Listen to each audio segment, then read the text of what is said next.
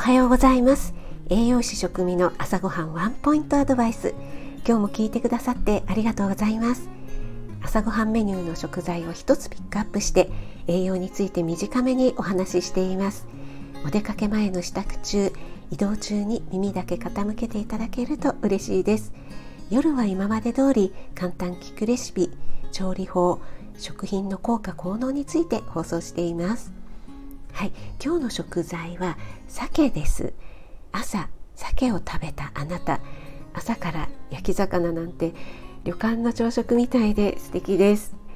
鮭一切れの重さは約 100g です。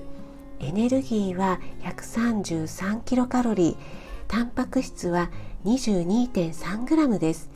鮭一切れでタンパク質 22.3g は結構ポイント高いですね。牛肉サーロイン同じ 100g で約 16.5g ですからね。また鮭はビタミン D が意外と多いんですよね。ビタミン D はカルシウムの吸収を良くしてくれますから牛乳や豆乳を使った鮭のクリームシチューなんか吸収率を高めてくれますからいいですよね。